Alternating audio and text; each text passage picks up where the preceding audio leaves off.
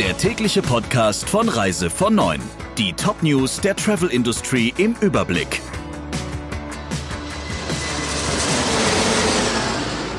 Ich bin Jennifer Hess. Einen schönen guten Morgen. Der Bund hat erst einem Bruchteil der Cook-Kunden Geld zurückgezahlt. Der grünen Bundestagsabgeordnete Markus Tressel hat eine Anfrage an das Bundesjustizministerium gestellt.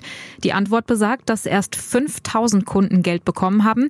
Insgesamt haben aber 68.000 Kunden des insolventen Veranstalters Anträge gestellt. Und dabei dürfte es sich nur um einen Bruchteil der Personen handeln, die tatsächlich Anzahlungen oder sogar die volle Zahlung für Reisen geleistet haben, die nach der Insolvenz abgesagt wurden. Zum Jahresbeginn war nämlich noch von rund 500.000 Betroffenen die Rede. Prüfung und Rückzahlung sollen aber gar nicht so einfach sein. Bei 18.000 Anträgen sollen zum Beispiel noch Angaben fehlen, die die Absender erst einreichen müssen, sagt das Ministerium laut der Nachrichtenagentur dpa. Im Dezember hatte die Bundesregierung angekündigt, dass Pauschalreisekunden der Teil ihrer Ausgaben erstattet wird, der nicht durch die Zürich-Versicherung beglichen wird. Viele Deutsche legen ihre Reisepläne für dieses Jahr ad acta. Das zeigt eine Umfrage von Counter for 9, an der rund 300 Reiseverkäufer teilgenommen haben. Gut zwei Drittel der Befragten sagen, dass die meisten ihrer Kunden in diesem Jahr nicht mehr verreisen wollen. Wenn, dann würde extrem kurzfristig gebucht. Die meisten sind einfach nur noch genervt, sagt eine Vertriebsexpertin.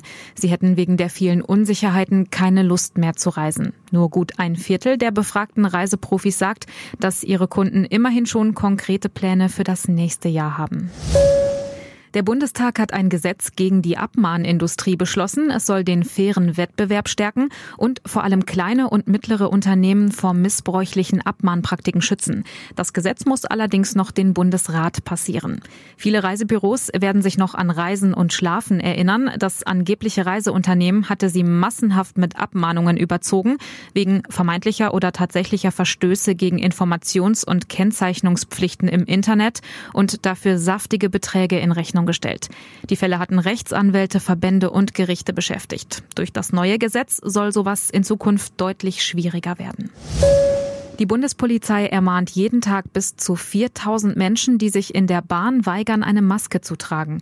Mitarbeiter der Deutschen Bahn können Maskenverweigerer zwar zum Verlassen der Züge auffordern, um dieses Hausrecht aber auch durchzusetzen, muss öfter die Polizei dazukommen. Die FAZ schreibt, dass die Bundespolizei auch die zuständigen Gesundheitsämter dabei unterstützt, die Maskenpflicht auf Bahnhöfen und in Zügen durchzusetzen. Und in den allermeisten Fällen soll sie dabei sogar auf Verständnis bei den Reisenden Reisenden stoßen. Portugal verschärft die Corona-Regeln für die Gastronomie. Viele Maßnahmen, die bis jetzt nur für den Großraum Lissabon gültig waren, gelten ab heute auf dem gesamten Festland. Im öffentlichen Raum darf kein Alkohol getrunken werden und nach 20 Uhr darf Alkohol in Gaststätten und an Tankstellen nur im Zusammenhang mit Essen verkauft werden. Das könnte dafür sorgen, dass verstärkt Petiscos bestellt werden, die portugiesische Alternative zu spanischen Tapas. Darüber, wann Cafés, Bars und Diskotheken schließen, entscheiden die einzelnen Gemeinden weiterhin selbst. Allerdings muss spätestens um 23 Uhr Schluss sein. Das waren die wichtigsten Meldungen im Überblick. Wir wünschen noch einen schönen Dienstag.